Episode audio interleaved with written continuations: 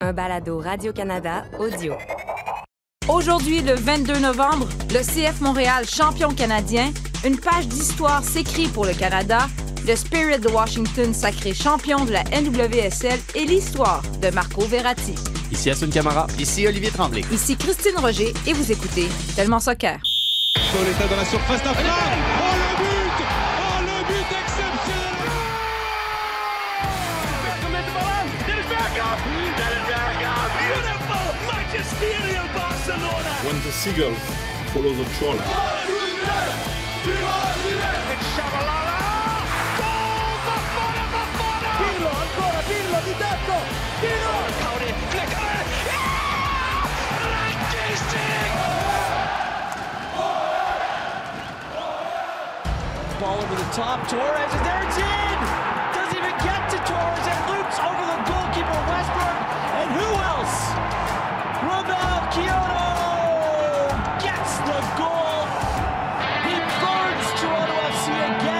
Bonjour et bienvenue à ce nouvel épisode de Tellement Soccer. Nous sommes de retour tous les trois en studio à Montréal. Salut Ali. Allô? Est-ce que tes engelures vont mieux? Oh, j'ai jamais été gelé. Non, toi, t'a- t'avais prévu le coup. Euh, ben non, justement, il a fallu que j'aille acheter de quoi la veille, pas la veille, mais le matin du match. Là. On va parler justement de ton périple euh, à Edmonton. On Salut va à ça. parler du tien aussi, non? Salut. Oui, oui, je commence à me mettre re- le bordel à Lyon, puis là, il interrompt des matchs. C'est ça, tout est de ma faute. Euh, Donc, hey, enfin du positif avec le CF Montréal. Une victoire en championnat canadien, victoire de 1-0 contre nos amis de Toronto. Euh, bon, rapidement, on peut revenir sur ce match-là. Oui, bravo, c'est positif. Est-ce que c'était si convaincant que ça? Désolée, j'ai l'air un petit peu euh, ambivalente et on va en parler l'air pour complètement détaché. ben, on dirait oui, mais toi, Assun, tu étais sur place. Euh, Ouais. Est-ce qu'il y avait déjà, le stade n'était pas plein? Est-ce qu'il y avait un peu d'ambiance? Parce qu'honnêtement, quand on regardait ça à la télévision, même si c'était difficile de trouver le match justement à la télévision, est-ce qu'il y avait de l'ambiance? Est-ce que c'était un match euh, acceptable? Non, quand même, quand même. J'ai passé un bon moment, sincèrement. Il y a eu euh, des occasions de part et d'autre, même si le CF Montréal méritait de, marquer en première mi-temps, chose qu'ils n'ont pas faite. Mais euh, écoute, les, les partisans ont poussé l'équipe. Il y a eu des bons moments où je voyais même Wilfried Nancy demander à la foule de se lever, de pousser son équipe, etc. Donc, globalement, ça a été quand même un, bon moment, une belle victoire à, la clé. On en parlait, les gars, avant d'entrer euh, en onde. Euh, je me suis questionnée, je regardais ce match-là. Évidemment, nous sommes euh, journalistes, nous sommes objectifs, mais ça reste qu'on est des amateurs de sport, des amateurs de foot. Et habituellement, lorsque je regardais des matchs avec un enjeu ou des équipes avec, pour lesquelles j'ai quand même un certain sentiment d'appartenance, ça suscitait une, émotion en moi. Personnellement, hier, pff, je sais pas, je me suis questionnée, j'ai commencé ça, j'ai, je suis détachée. Ça, ça, ça suscite rien en moi. Et là, je me suis dit, Oli, je sais pas qu'est-ce que- tu en penses? Super, on s'en va en Ligue des Champions. Là, il faut faire quelque chose. Il faut profiter de cette occasion pour, euh, pour amener cette équipe à un autre niveau et justement euh, faire euh, jaillir à nouveau cette flamme qui est peut-être éteinte. Si, si- si ça me fait ça, ça doit être le cas pour bien des amateurs moyens de soccer. Imagine s'il avait perdu. Imagine, ouais. Non, mais Non, mais là, il y a quelque chose qui vient de leur tomber dans les mains sur un Ouais. plateau d'argent. Mhm. la, la Ligue des champions, qu'on le veuille ou non, tu sais, Assun, tu l'as vécu, cette compétition-là. Ouais. C'est pas mal dans ces moments-là, j'ai l'impression que les supporters de l'Impact, puis maintenant du CF Montréal, se sentent le plus montréalais. Tu t'en vas défendre ta ville un peu partout en Amérique du Nord, dans les Caraïbes, en Amérique centrale, peu importe. Je veux dire, il y a quelque chose qui, qui- qui vient de se passer. Puis, c'est, on le dit depuis plusieurs semaines, plusieurs mois maintenant, c'est pas comme si les ressources à l'interne pour justement essayer de mousser cette occasion-là, puis etc. Mm, C'est pas comme si les- toutes les ressources étaient là dans les bureaux là, en ce moment. Là. Je- il, il manque clairement de monde, il manque de gens pour faire fonctionner cette organisation-là. Alors là, tu sais, c'est ça. S'il avait perdu, tu, tu mousses ton produit comment? Parce qu'en plus, il y a une énième occasion de justement sauter dans un vide sidéral créé par la mauvaise saison du Canadien ou l'absence de Mhm. ci et de ça dans le paysage sportif dont on n'a jamais réussi à profiter. tu as une occasion d'aller accrocher l'intérêt. Puis on en a parlé ensemble maintes et maintes fois. Puis notre débat, c'est est-ce qu'il faut des vedettes dans cette équipe-là? Oui, non, peut-être. Mais la réalité, c'est qu'on on a parlé justement tantôt, avant de, de commencer à enregistrer, Mm. quand on a eu un Didier Drogba qui est arrivé. ah, là, accroché l'intérêt de des gens qui, de, de personnes qui normalement s'intéressent même pas au soccer. Mais là, il faut que tu optimises cette occasion-là, ce qu'on n'a jamais réussi à faire. Il faut que les gens t'y accrochent puis qu'ils aient envie de rester quand Didier Drogba revient. Parce que l'affaire à Sun, c'est que ça a commencé à dégénérer le jour où tu as pris ta retraite, soyons honnêtes. Je suis le, ouais, le vecteur principal de. Un autre que c'est tout de sa faute. Non, mais c'est vrai que, écoute, moi, moi je, je me posais la question, je ne savais pas si j'étais très objectif en arrivant au, stade en général et à me demander si euh, c'était mieux avant. Euh, je sais pas, je vois une équipe jeune qui a, qui a beaucoup de talent, de, potentiel aussi. Et en même temps, je vois hum, bah, ces discussions autour, les partisans qui sont mécontents aussi et qui ont l'impression d'avoir euh, vécu de- de belles choses par le passé. Et il y a comme l'envie de, de retrouver justement ça. Alors oui, il faut se le dire, le, club est en restructuration, euh, c'est le moins qu'on puisse dire. Euh, mais je pense qu'il faut continuer quand même à encourager cette euh, équipe et à espérer que, bah, que les choses puissent avancer et surtout profiter, euh, comme Oli, tu me l'as dit en off là, mais, mais d'événements en fait comme celui de la Ligue des Champions pour arriver à, à avoir des, des- des- à capitaliser sur, euh, sur cette qualification en Ligue des Champions et aller revivre des émotions à ce niveau-là. C'est ça. On- euh, avant la pandémie, le tout dernier match, c'était justement un match de Ligue des Champions. Il y avait plus que le nombre de sièges qu'il y a au Stade Saputo dans le Stade olympique. Il y avait plus de gens Mhm. que de sièges au Stade Saputo. J'ai bien de la misère à m'exprimer, moi, matin. Il y avait du monde, bref, il y avait du monde. Il y avait du monde, puis c'était la même chose, le match contre euh, Saprissa quelques semaines auparavant. Je veux dire, on dirait que ça fait 20 ans de ça, mais ça fait pas si longtemps. Et il, il faut aller justement arriver à créer ces événements-là, puis c'est ce qu'on a eu de la misère à faire. Didier Drogba, là, tu sais, chaque soir, c'était comme. Hey, on, on s'en va voir jouer Didier Drogba, justement. On a créé ce genre d'événement-là. Moi, j'y allais la- pour Assun. Ouais, Ah, ben non, si, on y, on allait tous pour Assun. Mais, mais tu sais, il n'y a pas cette euh, espèce de ferveur-là. Puis l'impact à l'époque n'avait pas à travailler particulièrement fort pour créer l'événement. Mhm. Et c'est un peu ça, là, la difficulté. Puis, je je veux dire, cette semaine-là, la grosse nouvelle à Montréal puis au Québec, là, dans le milieu sportif, c'était François Legault qui fait des états généraux sur le Ouais. hockey, puis la politique qui rentre là-dedans, puis il n'y a pas assez de Québécois dans la Ligue nationale. Je veux dire, ça aurait été quoi, là, de justement parler d'une. il y a une finale à Montréal contre Toronto avec du talent local, formé au club, des gars qui jouent pour l'équipe de ta ville, qui sont allés battre le Mexique à Edmonton, pendant que du côté du hockey, ben, on est en train de se demander qu'est-ce qui se passe, puis on est en train d'essayer de tout faire exploser puis recommencer à construire du début. Il y a quelque chose qui se passe au Stade Saputo, mais on, beaucoup, il n'y a, pas ces réflexes-là, on dirait, quand il s'agit de la mise en marché de cette équipe-là. Donc euh, là, est-ce que la première étape, c'était cette fameuse rencontre entre euh, l'organisation et l'association des supporters? Euh, finalement, Oh ça, parce que ça a eu lieu quoi quelques jours avant euh, justement. Pendant j'étais dans l'avion, j'ai tout manqué ça. euh, cette finale, écoute, même ça, je ne sais pas si c'était des bonnes intentions au départ, mais j'ai l'impression que même ça, on n'a pas réussi à bien le faire et même ça, c'est un gâchis. Puis Joey Saputo, qui était même pas là.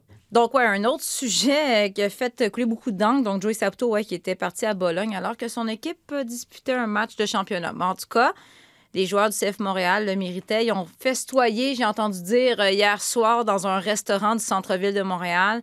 Euh, j'ai l'impression qu'on aura beaucoup de sujets à, à discuter lors des prochaines semaines, lors des prochains mois, parce qu'il y a beaucoup de points d'interrogation, en commençant par il faut trouver un nouveau président, ou comme dirait Oli, une nouvelle Ben oui, présidente. pourquoi pas? Pourquoi pas une nouvelle présidente?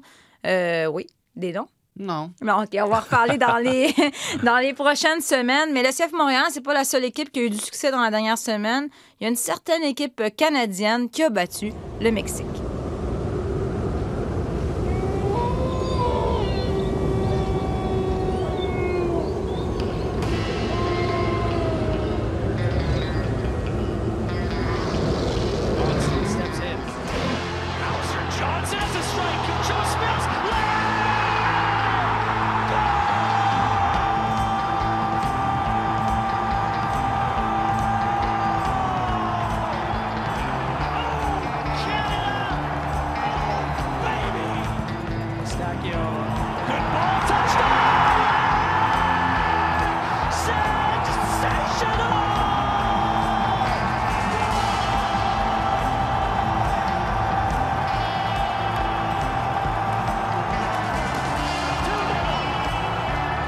No one wants to play in that, especially the Mexicans. I, I said this. First time I think we've beat them in decades, so just proud. It's just a proud night for the lads. Quel moment incroyable. Je suis un peu jalouse de, de toi, Olivier, même si finalement j'étais Hein? en Europe, j'étais pas mal Hein? prise. Non, mais quel Bon. moment. moment. Le Canada qui bat finalement le Mexique. Euh, comme dirait Jacques-Alexis, euh, on avait l'avantage de la glace quand même. Et les, les Mexicains ont euh, laissé un peu de leur âme sur ce Ça terrain. leur coulait du nez. Non, mais c'est ça. Qu'est-ce qu'on a dit déjà? C'est qui qui a dit ça dé- dé- déjà que chaque fois qu'il ouvrait la bouche, il avait l'impression que son âme sortait à chaque respiration? C'était quelque chose, honnêtement. Juste pour, même pour nous, même pour le Saguenayen que tu as, Olivier, c'était pas chaud. Et imaginez jouer au soccer parce qu'il dit Ah, les Canadiens, écoute, sont habitués. Je veux dire, ça faisait combien de temps qu'Alfonso Davies avait pas joué au soccer à, à moins 17, là? Moins 17, je sais pas, là. Moins, Ouais. moins quelques, euh, Moins quelques. en Allemagne, ça se peut. Non, mais mais moins 17, c'est- c'était frais, là. Mais dès le départ, tu voyais que les gars étaient vraiment là pour faire parler cet avantage du terrain-là, tu sais, avec un Max Crépeau qui arrive en manche courte pour l'échauffement. On c'était écrit dans sa face, là. C'était comme... C'était une provocation pure et simple. C'était délicieux. Mais c'est une belle, c'est une belle arrogance. Puis, je veux dire, euh, moi, de voir. Il y avait combien de personnes finalement? 50 000 40 il y a- il y en avait 49 le premier soir, 44 le deuxième. Hey, 44 000 personnes dans un stade au mois de novembre quand il fait moins 17 au Canada, c'est vraiment exceptionnel. Comme On parlait tantôt de créer un événement, ça, c'en était un. Sacrifice, oui. Oui, ça, bah, ça veut dire quelque chose. Ça veut dire qu'il y a eu un engouement autour de cette équipe, qu'on valide aussi le, le potentiel et, euh, et le talent qu'il y a sur le terrain. Donc, euh, euh, forcément, on en a beaucoup parlé. hein. Il y a eu beaucoup, beaucoup de, de couverture autour de, de ce match. Je ne sais pas s'il y en a déjà eu autant, en fait, à vrai dire. pas. Je... Bon, mais est-ce qu'on s'est déjà retrouvé dans une situation où notre équipe nationale nous faisait vivre de telles Ben, émotions, a puis ça, avec ça. aussi près de, la, de la Coupe du Monde? Ouais, l'addition de, aussi de, de, de talents qui jouent aussi dans les plus grands clubs du monde aujourd'hui. Euh, forcément, ce mélange-là a, suscité beaucoup d'intérêt et, et le résultat était, était top aussi. Moi, je me suis régalé euh, devant le match. Euh, J'ai vu une équipe qui a, comme tu l'as dit, profité des conditions pour gagner. Ils ont marqué sur un coup de pied arrêté et sur une frappe de 25 mètres reprise derrière sur un terrain synthétique. devait tellement avoir les doigts gelés. Ah tu. Non, mais c'est ça, tu vois. Donc, euh, c'est c'est top. Ça, je pense que c'est de bon augure pour la suite. Et j'espère qu'ils vont capitaliser derrière après Noël, après les petits chocolats, après les petites vacances. C'est ça, parce que c'est Pour- pas fini tout ça. Mais c'est ça. et J'ai peur qu'on s'enflamme un petit peu trop vite et euh, qu'on qu'on reste pas terre à terre, justement, parce qu'il y a des gros matchs qui arrivent aussi, les États-Unis. Euh, il va falloir rester très concentré et remettre ça derrière. Là, c'est pas fini. Ouais, parce que là, Ali, pour ceux qui n'ont pas trop suivi le classement, le Canada se retrouve premier, Premier. mais on ne s'est pas fini. Mais non. Ouais, il reste six matchs. Il reste six matchs. Et là, on parle justement de ce fameux match contre les États-Unis. Euh, Samuel- Entre deux voyages à l'étranger. entre deux voyages. Samuel Piet disait justement qu'il avait parlé un peu avec euh, son coach, Wordman, qui a dit Hey, on a un stade olympique qui serait rempli, euh, ou qui aurait 60 000 personnes probablement. Mais là, le problème, c'est qu'en plein mois de janvier, un stade. euh, un stade avec le toit qui ne peut pas Si- supporter plus de 5 neige la cm. veille, C'est ça. Qu'est-ce qu'on fait? Où va être euh, présenté ce match? C'est ça la grande question. Parce que là, je veux dire, on peut pas retourner à Edmonton euh, ou, euh, je veux dire, aller du moins 32, ça sera un peu difficile. C'est ça. Moi, ce qui m'inquiète, c'est vraiment le déplacement. Hmm. C'est pas mal plus facile, j'ai l'impression, d'aller faire ces matchs-là à l'étranger euh, à partir de la côte Est. Donc, tu penses à probablement Toronto ou Montréal, justement. Montréal, s'il neige la veille, comme je disais, ben là, ça, ça, fout potentiellement ton calendrier en l'air. Pas sûr que la FIFA et la CONCACAF vont adorer ça. Moi, mon feeling, c'est que ça va être Toronto. J'ai pas, euh, j'ai pas de confirmation là-dessus. Mon feeling, c'est que ça va être Toronto. Euh, c'est facile après ça de t'en aller, euh, t'en aller jouer des matchs à l'extérieur. Puis tu sais qu'à Toronto, les gens vont être derrière cette équipe-là avec qu'est-ce qui s'est passé la dernière fois, le but que Alfonso Davies met contre le Panama. Les gens vont être là. Ouais, c'est Puis ça. Ben, peu il y a un importe qui est créé avec le froid puis tout ça, avec Edmonton. Sais, si- si- S'ils sont capables de le faire à Edmonton, peux être sûr a des Torontois. Si on leur dit Hein, Vous autres, vous êtes-tu capables Ils vont être piqués au vif. Non, c'est ça. Je pense qu'on on est tous d'accord qu'avec ce qu'on a vu, peu importe où sera présenté euh, ce match, euh, la foule va, va être présente. Donc là, c'est pas fini. Olivier, est-ce que tu es comme un- à Soud, un peu inquiet de euh, est-ce qu'on s'enflamme trop vite? Mais on est en bonne posture, mais il reste encore euh, C'est du ça. travail Ça, à ça faire. sent quand même bon. Euh, Il y a quand même une.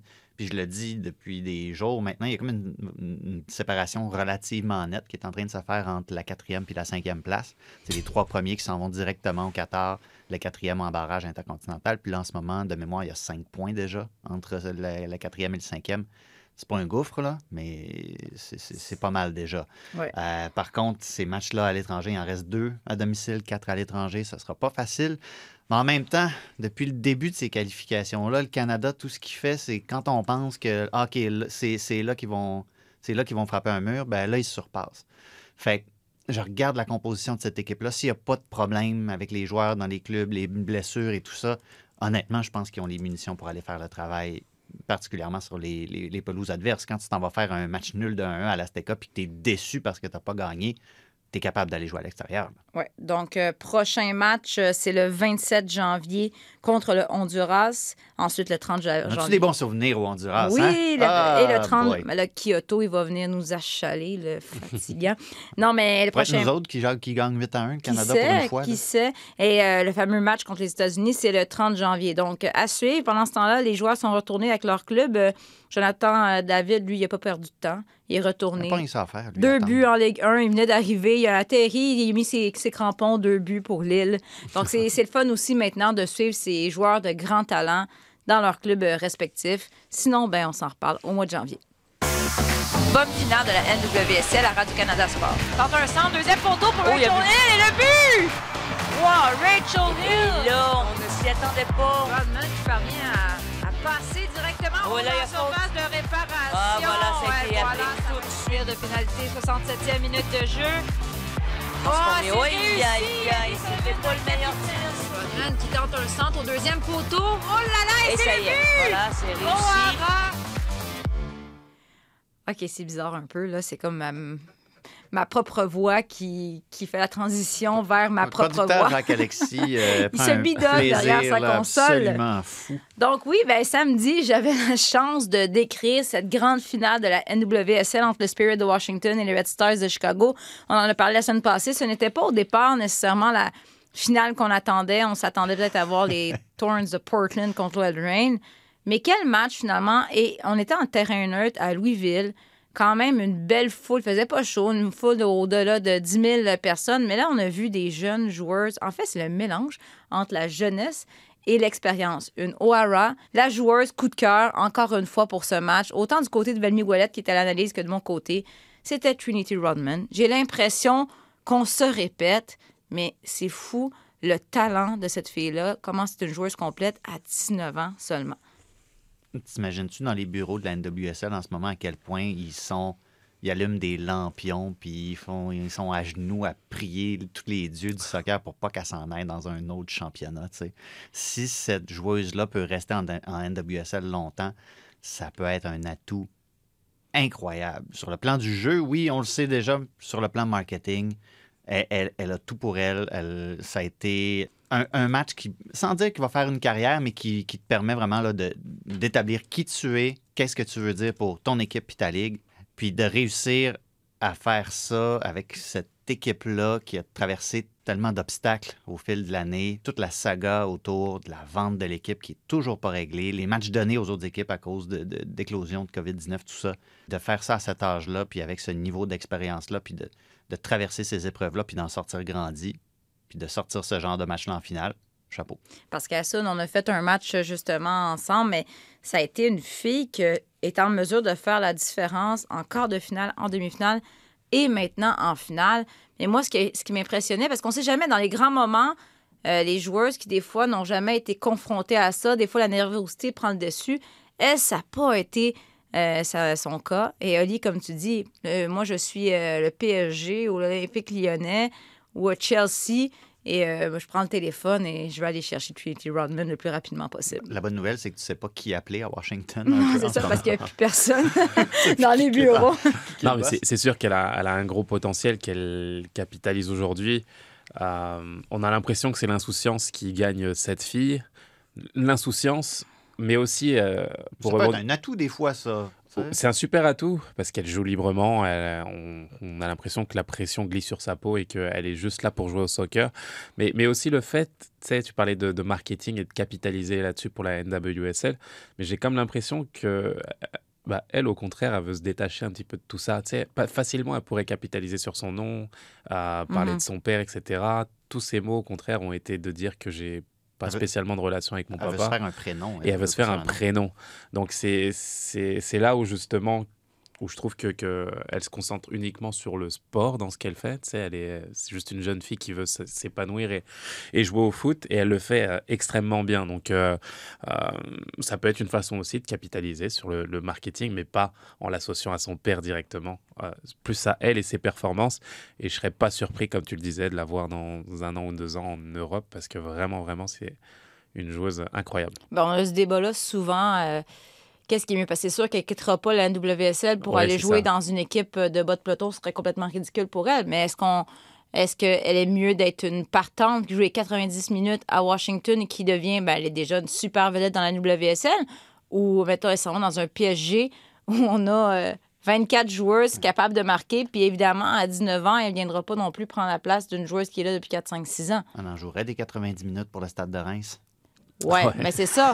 En fait, au stade de Reims, euh, qui a 7-0. perdu euh, 7-0 contre C'est le Paris. Saint-Germain. Je faisais ce match hier à 6h45 et ça vous illustre toute la, la, la, la problématique, problématique un peu dans cette ligue-là. C'est que des joueurs sur le banc du PSG seraient partant dans n'importe quelle autre équipe. Donc, c'est un peu le débat. À 19 ans, euh, ce qu'on veut, c'est si on veut qu'elle joue pour se développer. Là. Voilà. Puis, visiblement, à Washington, c'est un. Si, si- à sa place, je regarderais aussi qu'est-ce qui va se passer sur le plan, justement, administratif. Hmm. Qu'est-ce qu'elle devient de l'équipe? Tu vas être.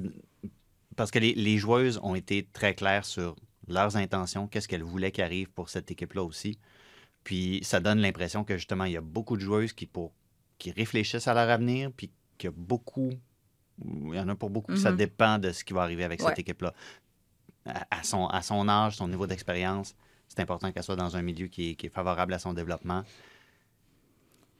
Puis honnêtement, même si on réussit à gagner un championnat, j'aime pas ce que je vois Ouais. à Washington en ce moment. Je, je vais arrêter d'en parler, mais je, en fait, je pense que je faire un balado spécial sur Trinity Rodman parce que je m'excuse pour les gars du CF Montréal, mais j'ai eu plus d'émotions à regarder Trinity Rodman qu'à regarder la finale du championnat canadien. Mais non, mais moi, qu'est-ce qui me fascine de cette fille-là, c'est une fille qui est faite pour marquer des buts. Mais souvent, les joueurs qui ont passé leur vie à marquer, les joueuses et joueurs qui ont passé leur vie à, à marquer des buts, surtout quand ils sont jeunes, la lacune, parfois, c'est le jeu défensif. Et elle, on la voit des sprinter pour faire des replis défensifs, venir au pire vis-à-vis de la ligne défensive. Donc ça, c'est une fille vraiment dédiée puis qui est bonne dans toutes les facettes du jeu. D'un autre côté, on a les Restars de Chicago, défaite crève-cœur de 2 à 1. Euh, la bonne nouvelle, ça a été de voir, on a parlé souvent, notre deuxième québécoise, Bianca Saint-Georges, qui a fait son entrée dans le match. Elle n'avait pas joué depuis le mois de juillet. Puis c'est drôle parce qu'avant le début du match, quelle année? non, c'est ça, mais après, elle avait presque pas joué. Euh, puis on parlait avant le début du match avec Vami Ouellet. On dit, bon, évidemment, elle a connu un recul dans la hiérarchie en raison de sa- son opération à un genou. Elle est sur le banc, mais j'ai dit, ce serait très surprenant de la voir rentrer parce qu'elle n'est pas rentrée depuis trois, trois mois. Ça t'apprendra. Et là, une blessure à Milado, on ne sait jamais ce qui peut arriver. On l'a fait rentrer au début, on l'a fait entrer comme sa position, c'est-à-dire euh, défense latérale. Et là, tout à coup, elle se ramasse euh, en attaque sur l'aile, qui était sa position dans les équipes du Québec. Mais ça, Vanny me disait, des joueuses polyvalentes comme ça, des fois, tu le laissais à l'entraînement. Mais je dis, c'est pas une situation évidente. Tu n'as pas joué presque depuis 8-10 mois. Et là, on te met en prolongation euh, de, de la finale de championnat. C'est pas, pas facile. Pauvre fille, à quelque part, là. On avait vraiment besoin d'elle. Je pense que c'est les sacrifices à avoir quand on est joueur ou joueuse aussi. Et forcément, euh, c'est pas les conditions idéales pour revenir dans, dans, ces conditions-là. Mais qu'est-ce qu'on fait? Est-ce qu'on attend la prochaine saison pour la faire rentrer? Est-ce que elle aussi n'est pas contente d'une certaine façon de se dire oui, j'ai- des minutes là, je peux, je peux rentrer. Donc euh, c'est c'est difficile. C'est vrai que c'est difficile, mais je pense que c'est plus voilà le, le timing qui veut ça. Et quand t'as pas le choix en tant qu'entraîneur là, tu sais, je pense pas qu'il voulait la piéger en, en tant que telle. Au contraire, je pense que quand il a besoin de- d'une joueuse, bah, il essaye de voir ce qui est au mieux et, et le joueur ou la joueuse doit, doit s'adapter aussi, malheureusement, même si les, cons- les circonstances sont parfois difficiles. C'est c'est un peu l'effet pervers d'avoir une équipe vraiment arrêtée. Tu as ton 11 auquel tu ne déroges pas en Ouais, deuxième moitié de saison. joueurs, tu, tu ouais. conduis tes joueurs, puis tu sais, tu sais où tu t'en vas, puis c'est des valeurs sûres, puis OK, c'est bon, ça marche. Mais là, quand il arrive, une- quand, il- quand il pépins arrive des ça, blessures à répétition, tout ça, là, ça vient vraiment te, là, ça vient vraiment te nuire parce que là, tu Ouais. plein de monde en méforme puis qui n'ont pas leur rythme. Ouais. Regarde, ça, ça Mais les a menés elle- jusqu'au match de championnat. Au bout du compte, tu sais, euh, Rory Dames, qui est maintenant plus l'entraîneur, Depuis cette a nuit. gagné son, Ouais. depuis cette nuit. Il a en quelque sorte gagné son pari, mais tu sais, ça vient avec des effets secondaires néfastes. Bien, c'est sûr que Bianca Saint-Georges était contente. Et là, euh, bon, euh, pendant l'entre-saison, on va, va surveiller ça pour vous parce que est-ce que nos deux Québécoises dans la NWSL vont demeurer avec leurs équipes? J'ai quand même un doute. Euh, Evelyne vient, ben, on- justement, j'ai envoyé un petit message. J'ai dit Es-tu partie dans les euh, valises de Gaétan Tiné pour le Paris FC? Elle m'a envoyé un petit emoji qui riait en disant euh, ce n'est pas dans les plans, mais c'est parce que je voyais justement au cours du week-end sur Twitter, les Paris FC, ça allait pas si bien que ça. Les gens commençaient à réclamer une Evelyne Vien, s'il vous plaît. Voyons voir si ça va se passer, parce qu'on se souvient très bien de sa performance l'hiver dernier. Pour le moment, les filles sont où? Sont parties au Mexique pour un camp d'entraînement avec euh, l'équipe canadienne. Deux matchs disputés contre le Mexique le 27 novembre et le 30 novembre. On va suivre ça, évidemment, pour vous. J'ai jamais rêvé d'être footballeur. Moi, j'ai toujours joué pour mon plaisir. Toutes les fois que j'avais une équipe grande, que j'avais 10, 10 10 ans, qui Ouais. me disait Allez, on t'achète. Moi, je rentrais à la maison en pleurant parce que je, moi, je ne veux pas aller jouer au foot dans un grand club, dans une grande équipe. Moi, je veux jouer avec mes amis comme tout le monde. C'est pour ça que j'ai jamais eu mon père de football, il, il comprend rien. C'est même pas hors jeu. Ma mère aussi, j'ai jamais eu une famille qui m'a poussé pour devenir footballeur. Ouais. Seulement les premières fois quand j'ai refusé cette offre-là parce qu'on n'était pas en famille riche, on était en famille qui on mangeait mais on n'était pas bien. Mais j'ai refusé cette offre. Seulement là, mon père me disait Mais qu'est-ce que tu fais? Qu'est-ce qu'on va faire maintenant? J'ai dit Mais laisse-moi, je vais rester ici à vivre ici. Assoun, camarade, tu as eu la chance de, de faire un petit voyage à Paris. Tu as rencontré la légende du PSG. On peut dire légende du PSG, Marco Verratti. Et moi, ça me fascine d'entendre ces propos-là. Alors, on a, on a l'habitude d'entendre des jeunes qui disaient Moi, j'ai commencé à jouer, j'avais 3-4 ans. Je me voyais déjà avec le maillot du PSG, de Manchester United, du CF Montréal. Même chose avec les jeunes joueurs de hockey ici. Puis il rêvait de jouer pro. Lui, ça n'a jamais été ça. C'était pas du tout son objectif, mais il est, pareil- il est arrivé quand même. Euh, puis il est devenu un très grand joueur. Ouais, Faites une pas pire carrière. C'est ça, presque à l'écouter par accident, tu sais. Mais euh, oui, non, ça a été une belle entrevue où je l'ai trouvé euh, vraiment ouvert. Tu sais, quand on, on s'adresse à des, à des joueurs de cette trempe, on, on- on a l'impression qu'il y a une barrière qui va se faire et qu'ils ne vont pas trop rentrer dans leurs sentiments et, et leur vie privée. Mais euh, au contraire, Marco a été très, très, très, très ouvert, très, très posé et il était super content de, de- de partager ces moments-là. Il disait que ça lui changeait un petit peu des, des questions habituelles et, euh, et d'aller sur ce terrain-là bah, d'un joueur euh, atypique hein, qui, qui joue, qui donne l'impression de jouer sans pression. Bah, à l'écouter comme ça, on a l'impression de savoir et de comprendre euh, bah, pourquoi il arrive à jouer comme ça. C'est que c'est qu'il veut s'amuser, il veut s'amuser sur un terrain et, et c'est ce qu'il fait euh, vraiment très très bien. Vous avez eu combien de temps ensemble avant de commencer à tourner?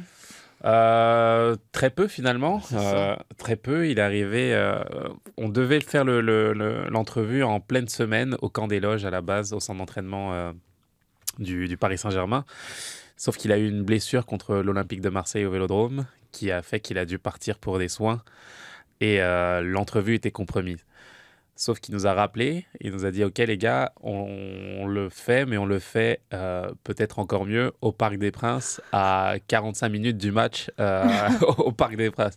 Puis là, bah, écoute, pour nous, D'accord. ouais, c'était, encore mieux. Puis on a assisté au match dans de super belles conditions. On a été euh, tout proche du vestiaire. On avait pratiquement eu un all access là, avec a Léo Messi à côté, Neymar, Mbappé qui arrivait juste après parce qu'il était blessé. Puis euh, on- écoute, il arrivé vraiment très très relax, très content de faire l'entrevue et ils avaient vraiment vraiment euh, l'envie de le faire aussi. Donc ça, c'était, vraiment cool. Quel privilège quand même, mais c'est vraiment fascinant de dire, OK, euh, il n'y a pas juste un chemin typique pour se rendre à ce niveau-là. Sais, souvent, on a l'impression qu'il faut absolument que ce soit ton rêve, que tu sois 100% dédié à ça. Mais lui, c'est le genre de gars que s'il se retrouve dans une équipe et qu'il n'y a pas de plaisir, puis que la chicane est prise, lui, il voudra pas. S'il n'y a pas de plaisir à jouer au soccer, il va arrêter. Ouais, exactement. Et c'est ce qu'il disait. hein. Il a euh, l'ambition à chaque fois de jouer et il dit qu'il est des fois incompris euh, parce qu'il prend énormément de risques sur le terrain, mais qu'il aime ça et qu'il préfère euh, prendre un but en jouant plutôt que de devoir à dégager et, gagner des matchs. Quoi. Donc euh, c'est sa philosophie. Il dit que ça, ça fonctionne et bien, bien entendu ça fonctionne, on le voit tous. Mais euh, moi j'adore ce joueur parce que justement, il, comme je lui ai dit, je, trouve qu'il a comme inventé un style au milieu de terrain avec le fait de prendre des risques, de jouer, d'avoir un d'avoir d'avoir du beau jeu aussi et, euh, et je trouve qu'il le fait euh, extrêmement bien vraiment donc euh, c'était vraiment une, très belle entrevue à mes yeux et il y a d'autres questions qu'on n'a pas mis bien entendu dans l'entrevue parce qu'il fallait il fallait tenir le temps mais à lui demander s'il avait l'ambition d'être le meilleur joueur du monde ou de l'histoire à son poste. On lui a parlé de Kylian Mbappé qui, qui l'affirme, qui veut marquer l'histoire et qui, qui le dit dans les journaux. Lui, c'est différent. Il dit que c'est à travers le jeu, à travers le, le terrain qu'il veut s'exprimer et que, et que c'est c'est comme ça qu'il veut s'affirmer. Donc, euh, c'est un peu son, son caractère. Est-ce que vous avez abordé un peu le, le fait de jouer dans une équipe avec autant de vedettes? On sait qu'on en a parlé beaucoup ici avec le Messi, avec Mbappé. Ouais. Euh, Est-ce que vous avez abordé ce, ce sujet-là ensemble? Oui, euh, je lui ai posé la question concrètement, puis il répond en disant que justement, lui, s'il pouvait jouer à 19h après le travail avec ses amis, ça lui irait très bien aussi. Il est heureux comme ça.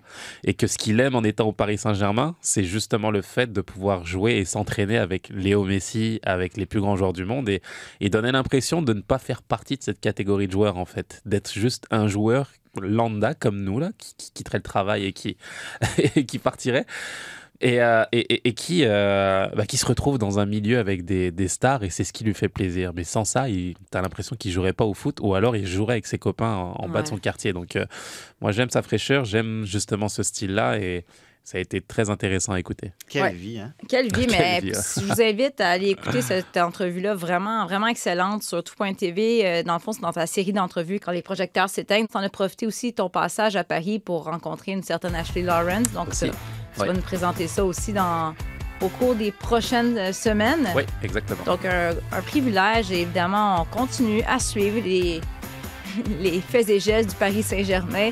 Est-ce que Mbappé va rester? On dirait que je suis tannée d'en parler, on ne sait plus. là.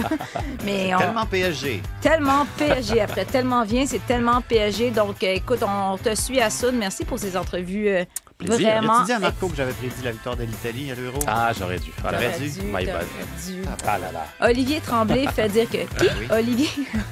Mais on se retrouve la semaine prochaine. Euh, Peut-être que d'ici la semaine prochaine, il y aura un nouveau président au CF Montréal, qui sait? On suit ça pour vous évidemment. Merci beaucoup Oli. Merci. Merci Assoun. Merci. Et on se retrouve évidemment lundi prochain pour un autre épisode de Tellement Soccer.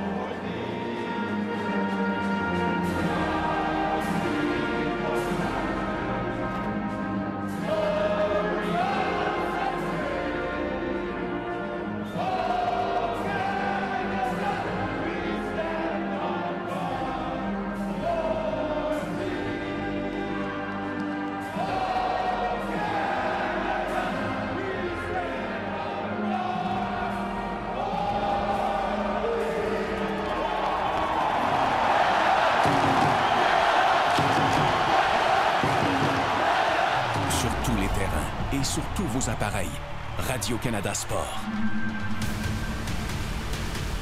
Écoutez les meilleurs balados sur l'application Radio-Canada Audio.